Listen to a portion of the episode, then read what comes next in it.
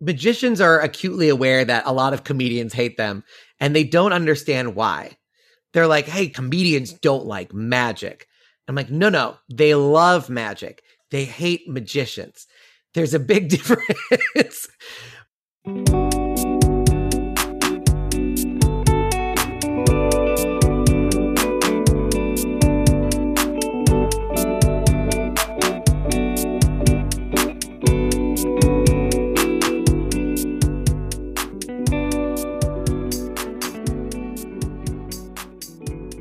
Welcome to Gespräche über Comedy, Conversations about Comedy.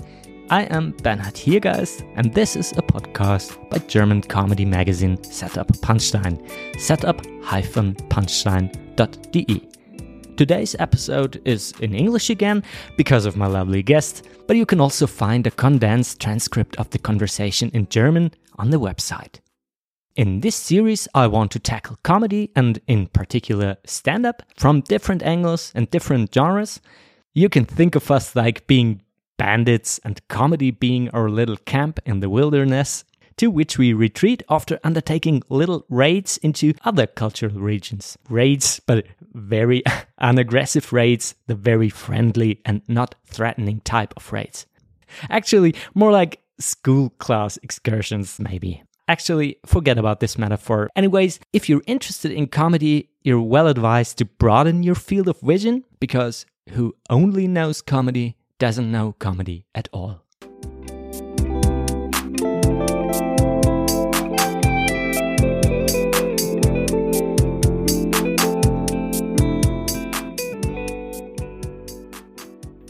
Today we're talking about one of the weirdest art forms there are, that is magic and its intersections with comedy. Um, because both magicians and comedians are uh, standing in front of an audience and they're talking most of the time and both want to entertain people by kind of deceiving them.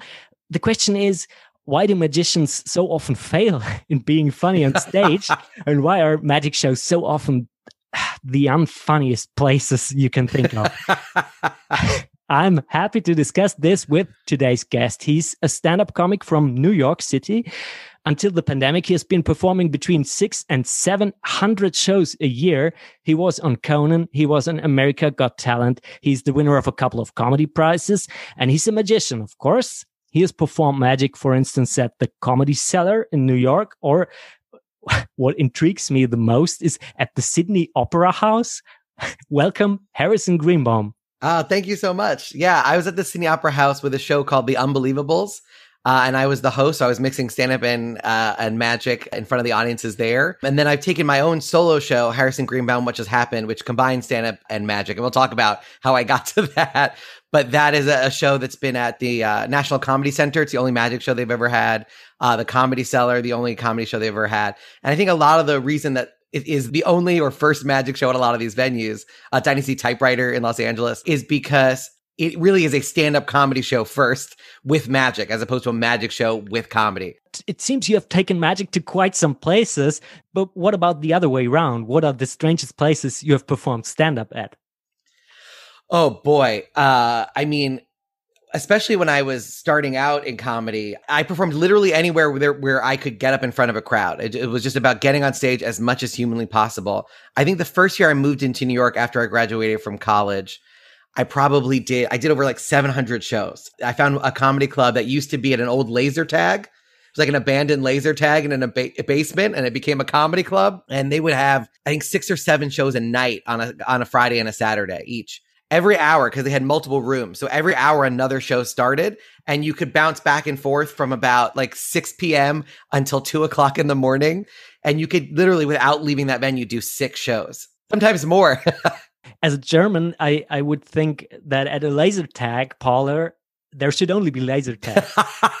well, no, it used to be a it used to be a laser tag, and then the comedy club bought it and then made very few changes. They took out some of the the fences, but basically, you could still tell that it used to be a laser tag. What a lovely idea! So I wanted to talk to you about about and problem I, I have been observing quite a while. And I want to read something to you first because I'm a member of the German Magicians Association, um, and the members get this magazine. We member magazine. It's called magic. And a while ago, there was this issue about comedy and magic. And there is an article in Great. it, and it says, and I quote, interesting words, jokes, and sayings are quite often a good means to pump up a speech. And later on, the author of this article gives an example of a good joke. I quote, Boyfriend says to girlfriend, We will spend a great evening. I bought three tickets for the cinema. Oh, why? Three? Two for your parents, one for your brother. And then the article goes on. I found this genius joke while typing jokes with cards into Google. The punchline is not foreseeable. So, Oh boy. Oh boy. tell me. Oh boy. Well, uh I wish I could put that joke in a rocket and send it far away from any performer to ever use. What that is, oh boy. That might be the second worst thing the Germ the second worst thing I've ever heard a German do. It brings some uh, things into it. it. It clarifies what's wrong with comedy and magic, I, I think. Yeah. So I guess a, a ve- the very brief version of my background is that I started out as a magician ever since I was a kid. And then when I got to college, a friend of mine at college uh, actually was like, Hey, can you do this stand up show? It was at the end of the year. And he thought I was going to do magic on the show. And I said, Do you mind if I try a little stand up? And he was like, Absolutely. Like, go for it. So I sat down and it was the first time I ever really wrote stand up comedy. And the second I did that set, I was hooked. And I realized that in many ways I was using magic as a vehicle to create laughter. And that was really what I was hunting for. And so I really dove in and, and immersed myself in the world of stand up comedy. Uh, I was an intern for Mad Magazine, which, uh, you know, I read since I was a kid. That was sort of like comedy boot camp. Um, I was a barker. I did barking, um, which is a term for when you hand out flyers on the street corner. And if you hand out enough flyers, um, you know, or you do it for two hours, they'll give you five minutes at the end of the show that you're barking people in for. So I, I did barking to get stage time. And I, I realized as I, cause I, there was a period right when I started really getting into stand up. I think it was probably my first summer in New York. A comedian saw me putting sponge balls in my pocket. And he goes, What are you doing? And I was like, Well, you know, if the jokes don't land well, I, you know, this will be my big finale. Like I have, this is so I have something to fall back on. And he's like, you'll never learn how to be funny if you have something like that to fall back on. And he said it, he said it with a lot more curse words. Uh, that's the clean version. That really changed my perspective on it. And so for a really long time, I separated, uh, my stand up comedians didn't even know I did magic. Uh, there are still a few who are like, wait a second, you're like, a, a well-established magician? Like they don't even know that. Like when i'm walking around the comedy cellar they just know me as another comic that's there. They don't know that i even do magic on other gigs. And i kept them very separate and that was really important to my development as a, as a performer because i learned how to make a joke work on its own and i learned what the stand-up comedian creative process is and why that was at least in my opinion much stronger than the magician process.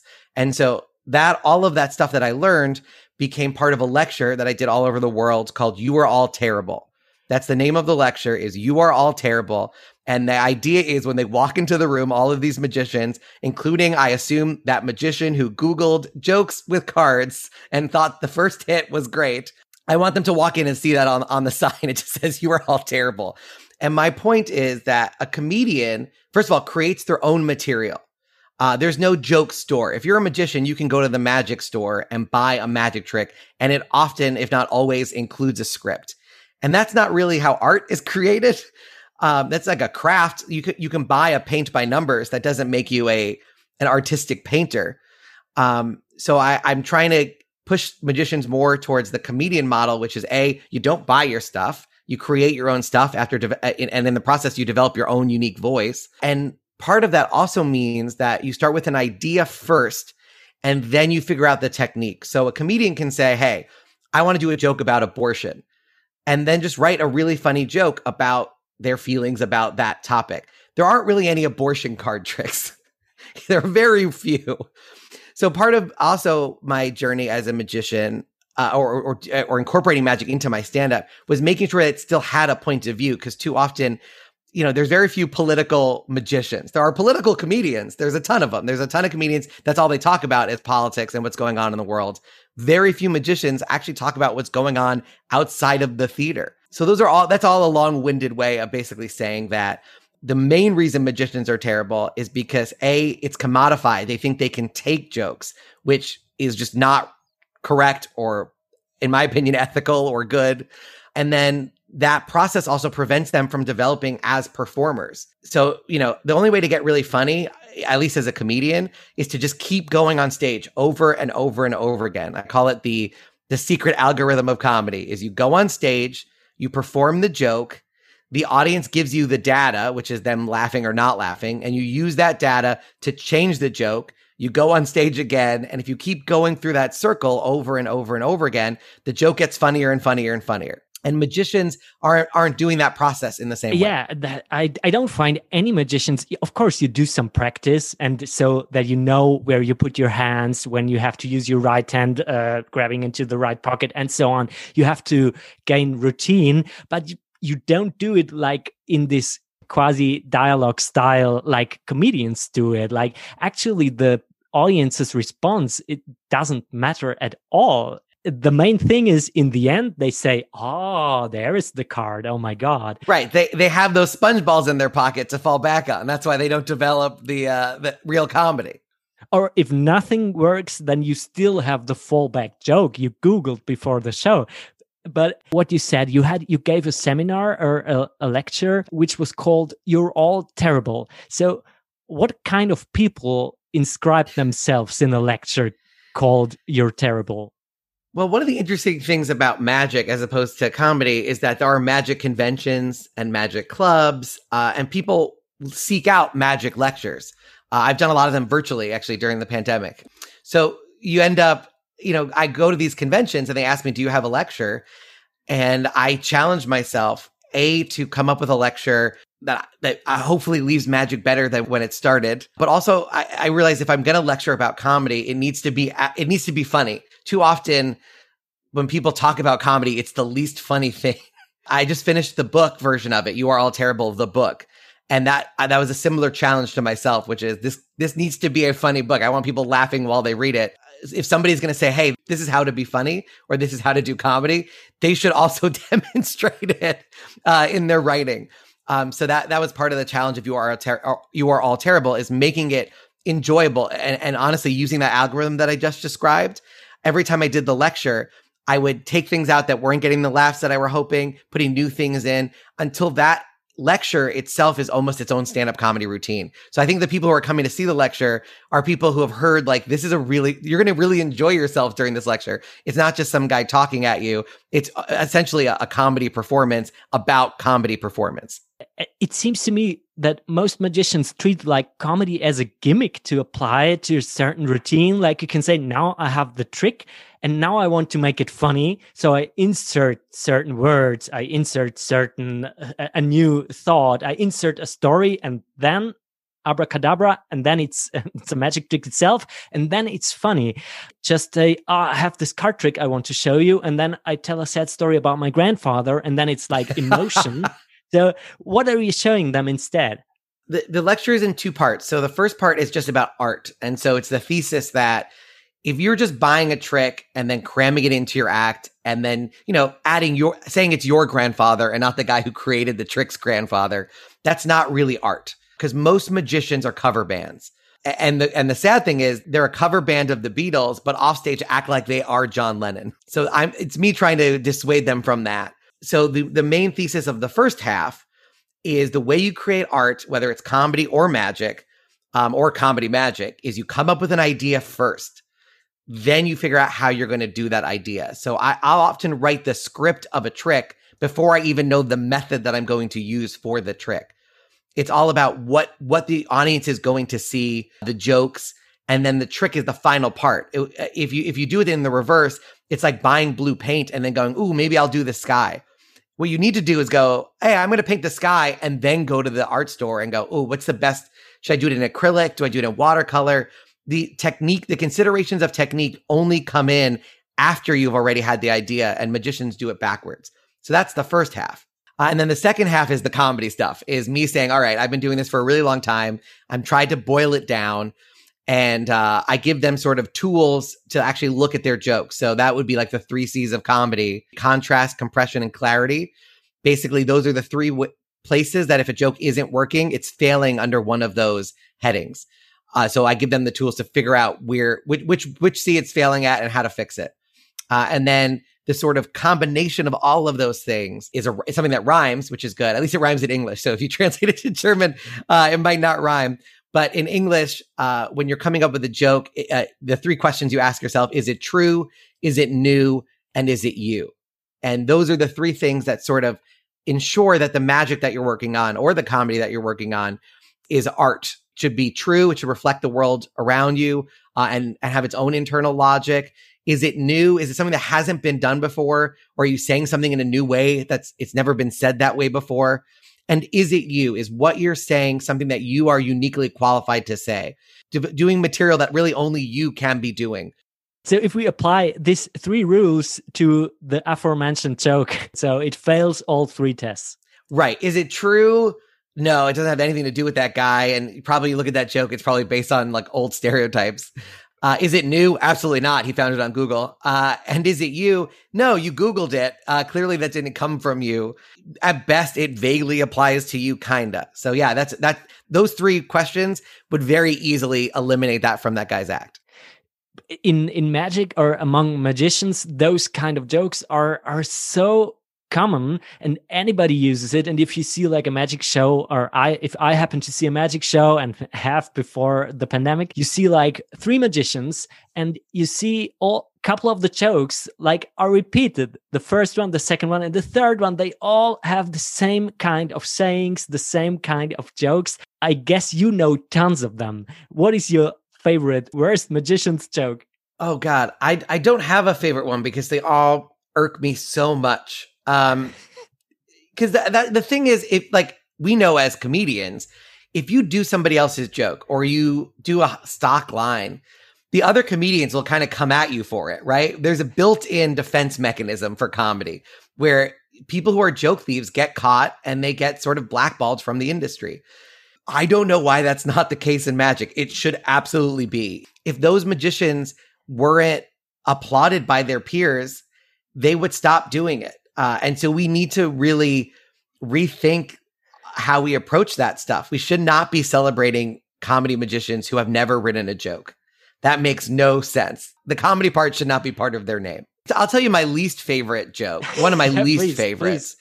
that a lot of magicians do, and they need to stop immediately is it's it's basically a trick and that's also a crazy thing is that magicians buy tricks that have built-in laughs and so they somehow think that they the laugh that you get from a trick somebody else wrote is not your laugh. They're laughing at the for what somebody else did.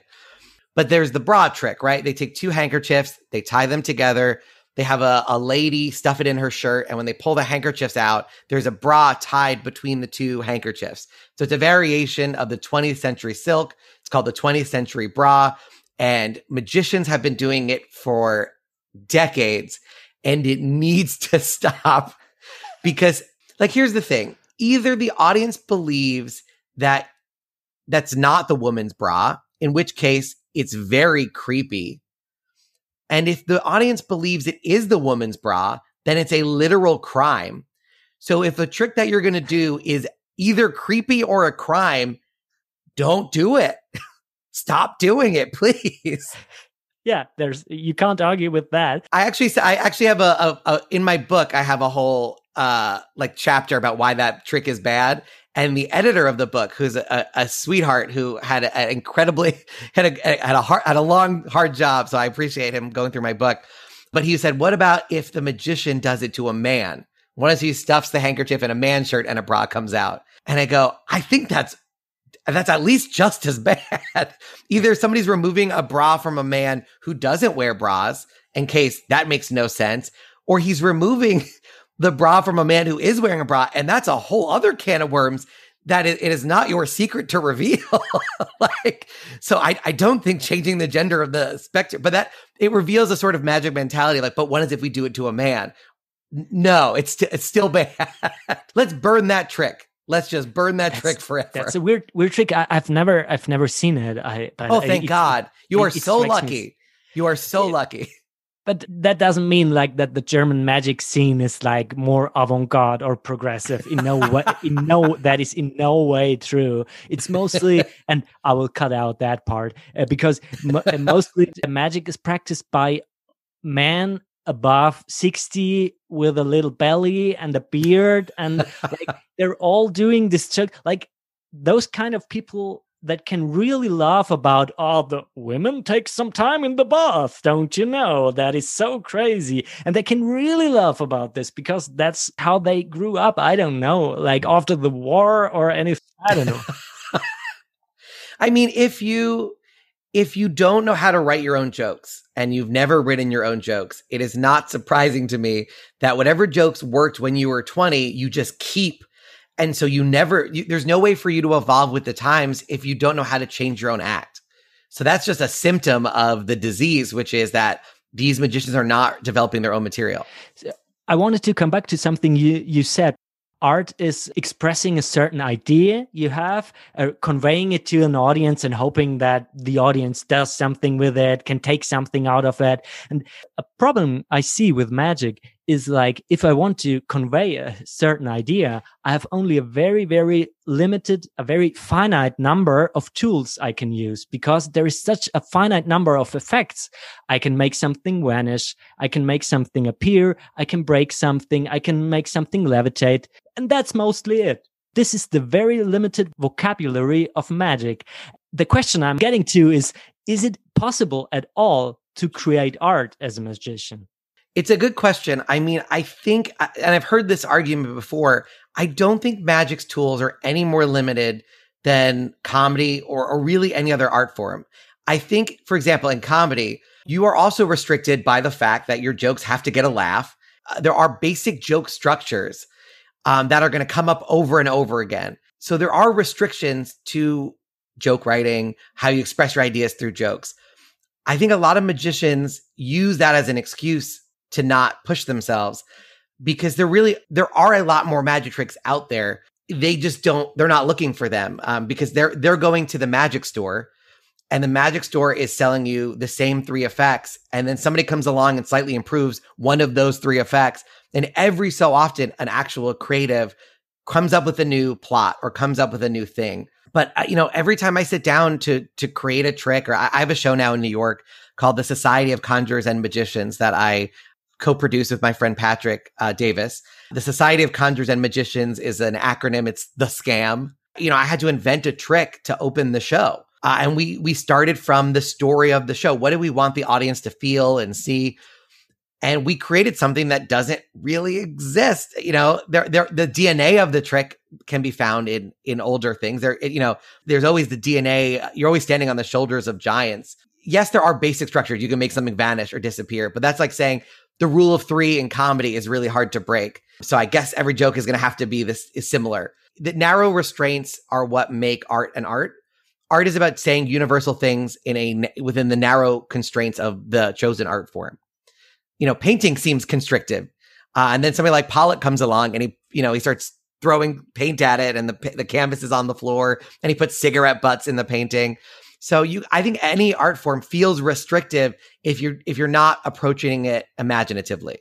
You say like with Pollock, nobody said, "Oh, but he's using the color red again." What a boring, right? Uh, exactly. what, what, a boring thing.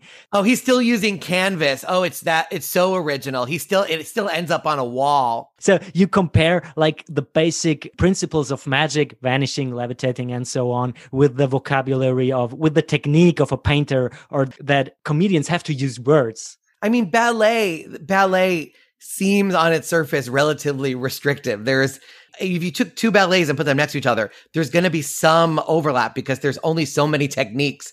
There are people that will break those techniques, like Rite of Spring is ballet, but he's turned everything backwards and ugly.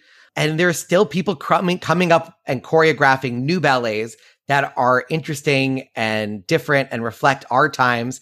And yet they're doing it within the relatively limited vocabulary of that art form.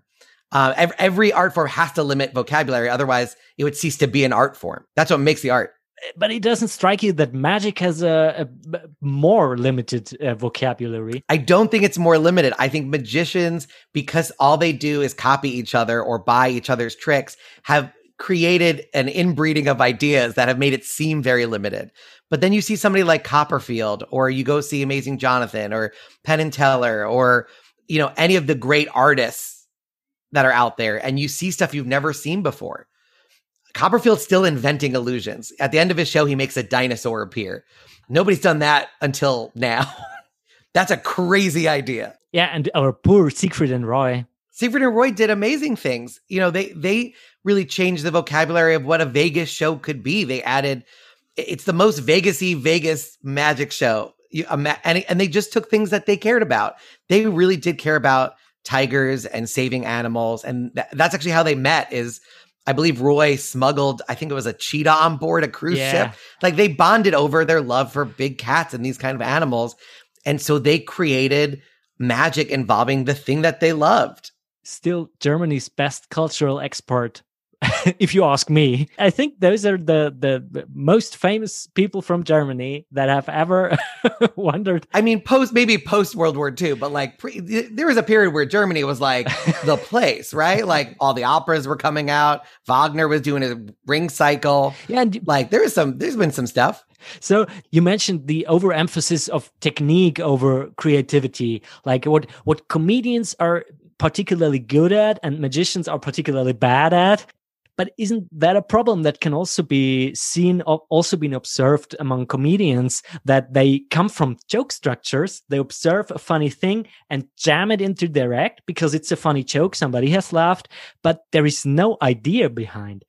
Yeah. I mean, coming up with premises is hard. It's really hard. I mean, that is it true? Is it new? Is it you? Is helpful because sometimes you come up with a, you know, the, the example of a joke that might get a laugh but doesn't pass that test would be a joke that you know that leans on the fact uh, that leans on stereotypes. So if you do a joke in America about Asians being bad drivers, I think now it's less likely to get a laugh than it would 10 years ago. But that doesn't pass the true test because it's a it's an inaccurate stereotype. Most stereotypes are so there are some jokes that get a laugh, but they won't pass the is it true, is it new, is it you test. With comedy though, it's really the the joy of it is this sort of archaeological almost nature, the the the treasure hunting of taking all these experiences, going on stage, and kind of you're kind of asking the audience, is this funny? Does this work? And then when they do laugh at something, go, oh my God, I just hit it. Because it's like striking gold when you finally hit that rich vein where you're like, oh my God, this is where the joke needs to be. I found it. When you're working, when I'm working on material in a sort of a low, a more low stakes environment where I can work out the new stuff, that's what that process feels like. It feels like I'm looking for buried treasure. I'm like, is this funny? Is this funny?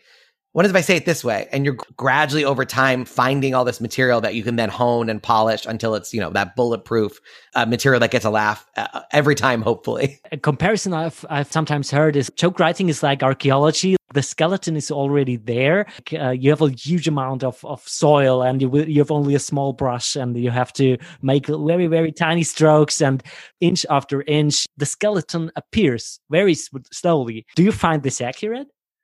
I think so. Yeah. I yeah, that that is definitely what it feels like. I mean, I think what's interesting is at their very core, and this is very broad, but at most all jokes sort of the commonality that they share is that it's a joke teller telling something to the audience and it resonates with them and their laughter is them saying like, "Oh my god, I feel or know that too," or "I've I've experienced that also." And what you're basically, it, it basically makes you feel less alone at its core, that's what a good joke does is the audience goes, Oh my God, them too? Oh, really? And so it's about finding those parts of the human experience that connect with other humans. And sometimes something you do is something that only you do, right? And you're like, wait a second, nobody else has this thought? Okay, I'm going to keep that to myself. but sometimes you say something, oh my God, yes, that is a connection that we share. That that is something that other people will agree with. And I don't mean agree like necessarily politically, but I mean agree that it's something that they feel or think or experience also. But if the skeleton is already there and the only task is to dig it up and uh, lay it out, is there art in it if you just find something that is already there? Yeah, I mean cuz the the art is not, you know, Seinfeld has a great bit about socks. So the skeleton in that case would be losing your socks. and he made the observation i think before almost anybody else had about like why do we always why is that the one thing that always goes missing? Where do those missing socks go? The art part is partially recognizing that that is a skeleton right? It's it's not when you're when you're an archaeologist you're like i'm looking for bones and as soon as you hit the bone you know you've hit bone. Comedy is finding all of this stuff and you don't know whether it's treasure or trash. You're just constantly trying to present this and go, is, w- w- find the treasure amongst all this stuff it's not easily identified so part of the art is identifying where the treasure is, which is trash, which is treasure, and then polishing it over time. So the observation alone is not the joke that socks go missing.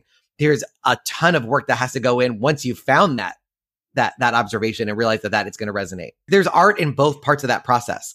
Mm, has this happened to you? Has this ever happened to you? Yeah.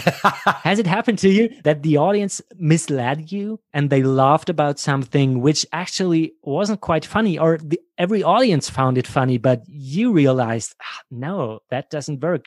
No, I'm an an audience over time can't mislead you. One audience could be wrong potentially, but over time, in aggregate, the wisdom of the collective crowd will always be greater than a single person's. Eh, you know, if you're performing only for racist crowds, you might end up with a, you might find a joke that is racist that will work with them. And so that joke is not quote unquote right. That, that would not call that good art under the true new you rubric. But if you're performing for all sorts of different crowds and, you know, a wide variety of different crowds in different places, in different venues, if the joke is working consistently in all those venues, the audience will keep you honest. It's more frequent that I come out thinking this part of a joke is the funniest part, and the audience is like, oh, no, no, no, no, this is the funny part. And they're telling me that with their laughter. And I go back to the notebook and I start working on the part that the audience actually responded to. So that happens more often. I, it, it would scare me a lot. I, I've met comedians that have said where they go, where they think they know better than the audience, or they're like, the audience didn't laugh, but I know it's funny. If one audience didn't laugh, maybe that's true. But if 10 audiences haven't laughed at that joke, it's not funny. uh, it's very hard for me to to trust anybody who says they know better than the audience because the whole goal is to you is for the audience's data to affect your what you're doing, and that's how it keeps the cycle going. If you ignore the audience or think you know better, then the cycle, the whole algorithm falls apart. So the whole that's why you play six or seven hundred shows a year, just so that you get the more data you get, the better the assessment gets. Yeah, if you and and that's it's interesting because in New York, I'm I'm sure this happens by you as well. Some comics will play any venue; they'll just crush anywhere they go. And there are some comedians that like to stay in a niche. So, you know, the the sort of stereotypical example would be like a Brooklyn hipster comic who only plays, you know, very hipstery rooms in deep Brooklyn. So then they go to a comedy club in Manhattan, which is more tourists, people from out of the state, and their material just doesn't work.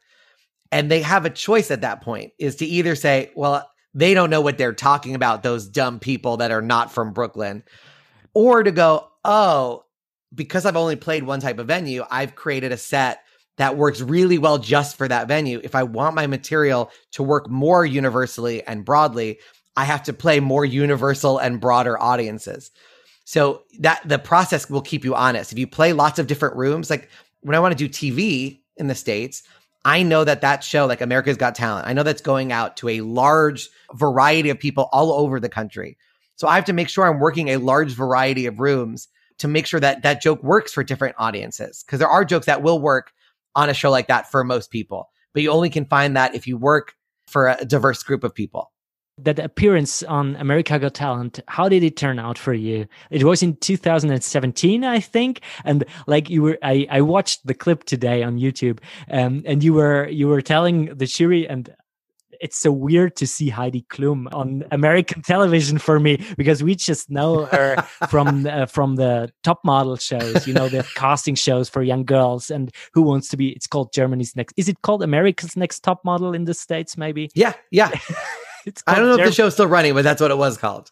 Yeah, and it's and uh, I just know her from that, and she's just so unsympathetic. She's like really yeah. not torturing those girls, but you you know those shows, and it's but it's so weird to see her see such a friendly face in the jury in the jury on America's Got Talent, and she has she actually knows nothing about comedy, and she is the judge. Right. how how did that feel actually?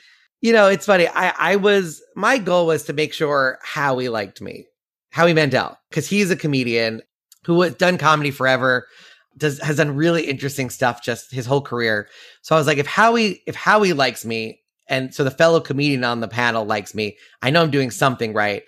And I also knew that Simon tended to like comedians if they were good. Uh, uh although that's that, that's actually not fair to say. There have been great comics that he hasn't liked, but I knew in my pecking order that I really wanted Simon on board because if Simon likes you, the sort of American audience is like, well, Simon's the toughest one. If he likes you, then he must be great. So I wanted him on board as well. Um, and then everything else is, is gravy after that. I mean, Mel B was great as well. Uh, uh, Mel B loved me, and Heidi gave me a standing ovation as well on my first set. But she had didn't have her shoes on, so she was scrambling to get her shoes on, and so her she stood up for me very late. So I don't get the the perfect footage of all four judges standing because all three judges stood up, standing ovation. By the time they sat down, Heidi stood up and so in the edit, they had to kind of dance around that because she was busy trying to find her shoes so that she could give me a standing ovation. Uh, thinking of that could prevent a new career from happening because Heidi Klum wasn't wearing her shoes. And people think, oh, if Heidi Klum doesn't like it, then it must be crap. Well, they, you know what? The good thing was they were honest about that moment. So instead of cutting it to make it seem like Heidi didn't want to stand up, they just didn't show that moment. They just focused on okay. the judges that were standing. So they they were very fair with that, th- thankfully. What happened after the show for your career? Uh, I'm being interviewed for a German magazine about stand up comedy. That's the most you got out of it? so I've done it. I've done it, guys. Uh, I, it's weird. I mean, I think you always hope that it'll just take one television appearance and then you go from zero to a hundred. It was really, it, it was helpful. Um, it's, it's nice to have those kind of credits. It's really nice for jokes that, uh, you know, that appearance doing 600 to 700 shows a year for 10 years I think I still performed for more people just by appearing on America's Got Talent. More people watch that show than I was able to perform for live six to 700 shows a year for 10 years, which is mind blowing. So to have the opportunity to get your jokes out to so many people at once is very valuable. And I'm, I'm very grateful and appreciative for that. But yeah, as soon as that's over, it's, you know, that's always the thing is as soon as that's over, like, what's the next thing? What's the next thing? And so it's, it's been very important for me to try to at least remind myself that the end is comedy, right? Comedy is not a means to something else. My stand up comedy, being on stage and telling jokes is the end. It's not what I'm using to get somewhere. That's if I can tell jokes to people and I can make people laugh, that's the goal. And if America's Got Talent helps me do that, amazing. And I, am grateful for the opportunity. But something like a pandemic really does remind you, you know, it, it's put me back into that state of being really grateful every time I go on stage uh, and being like, wow, this is a really incredible thing that I get to do. And I, I'm so lucky and fortunate. And everything else is just gravy. But comedy clubs in New York have opened up again, haven't they? They've been open for uh, almost two months now. Uh, they opened April, the beginning of April. They were at limited capacity. Uh, and now I think starting by, by next, by June 1st, essentially, I think it's basically everything's just kind of wide open there's no more curfew at all. So the comedy clubs can stay open later. That's more shows in, in late night, which is nice. And a lot of the clubs too, you know, there's certain clubs where you have to be vaccinated or show proof of vaccination to get in. And so those people can go to essentially full capacity, like pre-pandemic looking. So I've been able to perform at some of those clubs it's just a full house of vaccinated people. Uh, and so that's, it's, it's been really nice not we haven't we never stopped doing comedy. We were doing comedy outside in parks, on rooftops, in parking lots for cars. You know, we were coming up with ways to be safe and still do comedy, but it's nice it's nice to be inside and uh, and and to be in these clubs again. So just to come back to our to our topic magic and magic versus magic and comedy. You are teaching magicians eh, are were you teaching magicians or are you still teaching magicians at the moment? Yeah, I mean, I I've been giving this lecture for a very long time. Uh, it works really well on virtual because I I have the technology to you know incorporate the PowerPoint directly into my my feed.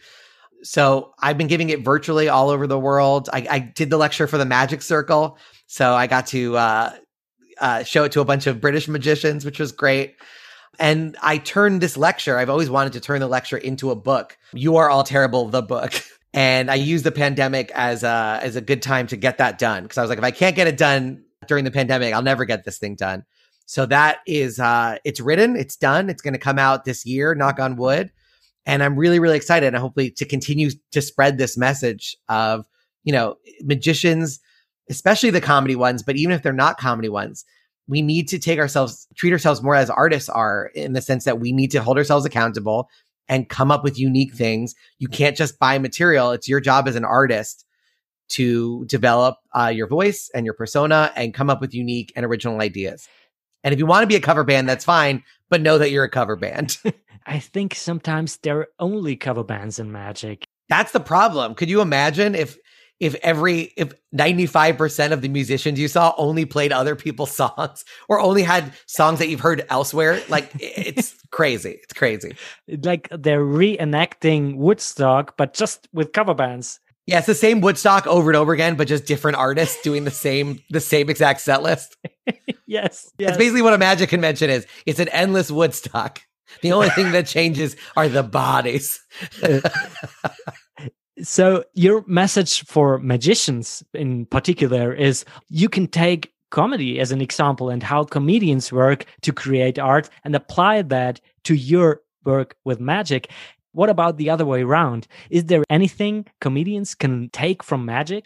Yeah, I mean, it's funny. I, one of the main things comedians should take, I don't know if this is the same in Germany, but I know in the US, magicians get paid more than comedians. Magicians, even though they may not be doing art, they're very good at commerce. So sometimes I have to explain to the comedians, you know, we've negotiated ourselves to the point that you know we're doing a lot of stuff for free we, there's there's nowhere to go from there if you know if somebody says i'll do it for 50 somebody says i'll do it for 25 and somebody says i'll do it for zero there's nowhere to go after that we're going to pay them to do it so i think the magicians are very good at business uh, at least they're better than comedians. So comedians can learn about that. And also comedians are very good in terms of stagecraft because uh, you know, they recognize that magic is theatrical. And because comedy can often be so bare bones and often presented, you know, in a basement on a tiny stage with bare with, you know, a barely functioning microphone, it is a theatrical art. And as you perform at bigger venues, being aware of where you are on stage, how you hold the microphone, watching videos of yourself to see how do you make your gestures? What does your face look like when you're doing things? Um, magicians treat the whole package that the, everything is under that umbrella of theatricality and magicians bring their own microphones. They're very good at knowing they bring their own tech and they're very good at teching shows. Comedians can definitely learn from that, at least in the sense that you should know a little bit about the theatricality of what you're doing. And especially as you play a big theater, you need to fill that stage. You can't just, you don't have to just stay in a little spot. You can walk around and and really own that space and and be and know know the language how theater people speak because if you're going to play a theater you need to be able to speak to them in their language so you do have hope to repair that art creation process in magic which seems inherently broken i have hope i mean it's funny because magicians are acutely aware that a lot of comedians hate them and they don't understand why they're like hey comedians don't like magic I'm like, no, no, they love magic. They hate magicians. There's a big difference. But they love every comedian lo- I, have met is always like, oh my God, you do magic? I love magic. It's very rare I meet somebody, a comedian who doesn't like magic. They're just upset that they've worked their ass off for 30 years to develop their own material and their own unique perspective. The first magician they see, they go, wow, that's cool. The second magician they see do the exact same jokes and tricks they go, well, why are these guys even playing on the same field as us? Like that's not we're we're all killing ourselves to write original material and do it the right way. These guys aren't. And that's why they don't want to share the field because they're not playing the same game. So if you guys want to play the same game, that's what I'm trying to say is magicians can be on the same field. They should be on the same field. Uh, and then comedians uh, will will be a lot a lot happier to work with you. yeah, and I, I think sometimes, or if you watch, there are some prizes and competitions for magicians. And there is always this huge german and it's not huge it's tiny but uh, for magicians it's huge. You know there are the categories close up parlor robe and so on. And then there is category comedy. Like it's not allowed to be a comedian and doing close up. No, you can either do close up or comedy, but not both intertwined or both together at the same time. And that's a weird way of thinking that feels like comedy has been put into compartment and it can only be taken out at certain times. That seems so so weird. And even among magicians, they always talk like, "Oh, maybe next year I'm doing a comedy routine." And so, what does that even mean? Yeah, I don't well, know. it's interesting because as a comedian, you spend you know ten years. Uh, you know, I, when I started out in comedy, the owner of the comedy studio, Rick Jenkins, a great guy, great club, would not be where I am without him. He basically said it's going to take you 10 years. It takes 10 years to get good at comedy. It takes five years to learn the craft, just the basics of how to be funny, write a joke, perform a joke. And then another five years to take all of the skills that you've learned and apply it towards yourself to be to be funny as you to to develop your own unique persona and character. And i know when i first heard that i was like i can beat those numbers. I can if i do as many shows as humanly possible if if somebody's doing 200 shows a year and i'm doing 600 shows i'll get there three times as fast. And the reality is part of it is stage time but part of it is also just developing as a human being and learning as an adult and it, it, there's really no shortcuts. It really does take about 10 years. So when you hear a magician go, Oh, yeah, I'm working on a new comedy routine. Next year, I'm going to do comedy. It's a 10 year process just to really figure out how to do comedy. It's its own art form. There's a lot of magicians that use dance in their act. And they have, you know, David Copperfield has a choreographer. He doesn't bill himself as a magician slash dancer. And yet, when magicians incorporate comedy into their routine, they bill themselves as magician slash comedian there so there does need to be a little bit more respect of comedy as an art form by magicians. And to just recognize too that if all the people that you respect and think are hilarious are using the same method then that's probably a good method to use. And if all the magicians are sharing the same effects and same tricks and stories then you should probably throw it out. Yeah and it's funny too because in comedy you know like jim gaffigan has a great bit, bit about hot pockets. It's very famous so once he did that bit, I think it's very rare you hear any other comedian really talking about Hot Pockets because it's such a signature Gaffigan bit. And it's not that you can't write a different bit about Hot Pockets, but somebody has already been there first, done a really great job of explaining how ludicrous Hot Pockets are. And so it's it's up to you as an artist to find something else to talk about. Uh, magicians should have that sense as well. If somebody else is doing something close to what you're doing, uh, maybe it's not the, the thing you should be doing. You should always strive to have material that is so uniquely you. It would be hard. You, somebody would be hard pressed to find somebody else who could do it, do what you're doing. Find material that if somebody else did it, they'd be like, uh, you, that's not your bit. So that, that it's all about really just developing a unique persona, a unique point of view so that your material is uniquely you and, and, and is hard to find. It'd be hard to find copies of. And then what happens uh, if you have this idea, you have expressed yourself in a certain way. What has to happen in the audience that you're happy and and content? I mean, the, at a basic level, I just want to crush, eh, or, or and by crush, I mean I want there to be a big laugh every ten or twenty seconds the whole time I'm on. I just want. I love it when people are like, I literally hurt with laughter because that's my goal as a comedian is to make you laugh and and because laughter is really special and is is a gift I love when things make me laugh. So that's the main thing is to make people laugh. I've written about this in the past that a joke should have a twist and a point. The twist part is just what distinguishes a bad joke from a good joke. Every good joke has that surprise in it, and that's what creates the laughter. The compression, the contrast, and the clarity, those all um, are important facets, and, and, many of them are connected to that surprise, the twist ending, um, the verbal magic trick, right? The misdirection, that allows there to be a surprise. So every good joke has a twist. Every great joke has a point. It doesn't mean you're preaching or you're on a pulpit. All it means is that if I'm going to take so much time to write a joke and you're going to take time out of your life to hear me deliver it, there's got to be some kind of point. And the point is the is it true? Is it new? Is it you? Uh, am I expressing something that makes you see the world in a different way? or make you feel better about where you are. Laughter in itself is the goal, but because I'm spending so much time and my audience is spending so much time, I, there should be some kind of point, and that that's where the true new you test comes in. So those are the two things that I'm always trying to balance. One other point that I can throw in there, by the way, that when you talk about the audience uh, liking what you're doing, is uh, I always talk about the sushi method of comedy or magic, and it's a good distinguisher between magic and comedy. Uh, there's a there's a guy who's actually a professor of comedy at Emerson, also a magician. So somebody that I really related to because I'm like, here's a guy who was in the comedy clubs, understands comedy, but also does magic. And he basically gave me advice that boiled down to 95, 95% of the audience should love what you're doing and 5% of people should hate it, as opposed to 100% of people just kind of liking it. And the way I, the analogy that I draw from that is it's the difference between sushi and vanilla pudding. Everybody kind of likes vanilla pudding. It's why they serve it at hospitals, but nobody loves vanilla pudding. Nobody's like, wow, my day was made when I had this great vanilla pudding. But sushi, if you love sushi, good sushi will make your trip. It will make your, your day. You're like, oh my God, I had such good sushi.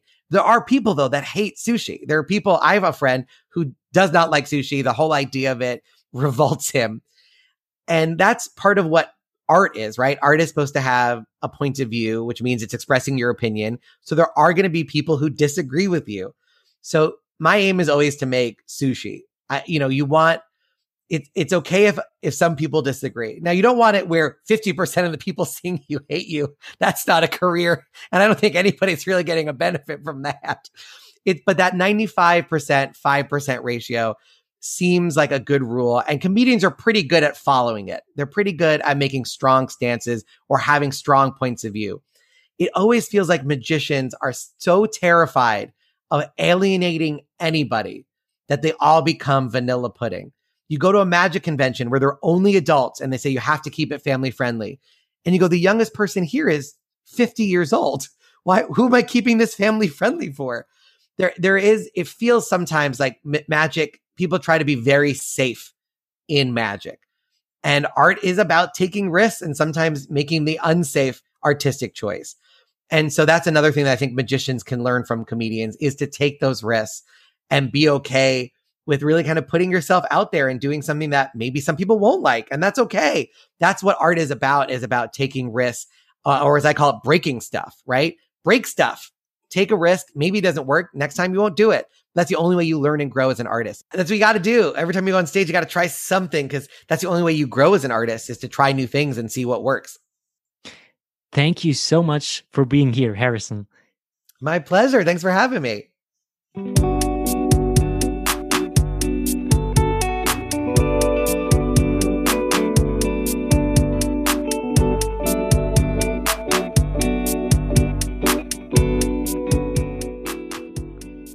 You can check out Harrison Greenbaum's work on his website, harrisongreenbaum.com, or find him on Instagram at harrisoncomedy. I've also put the links in the show notes, as well as a link to the German transcript of our conversation, as mentioned before, and a little selection of Harrison's clips on YouTube, and a link to the episode of Let's Talk About Sets, where Harrison talks a lot about joke theory and goes more into depth about the three C's of comedy, for instance. In the show notes, you can also find information on how to support Setup Punchline, money transfer, PayPal. Just send it in. Anything is appreciated. Thank you, and thank you for listening in today. I am Bernhard Hiergeist, and this was Gespräche über Comedy, Conversations about Comedy, a, a rather boring title, but which describes exactly what this is.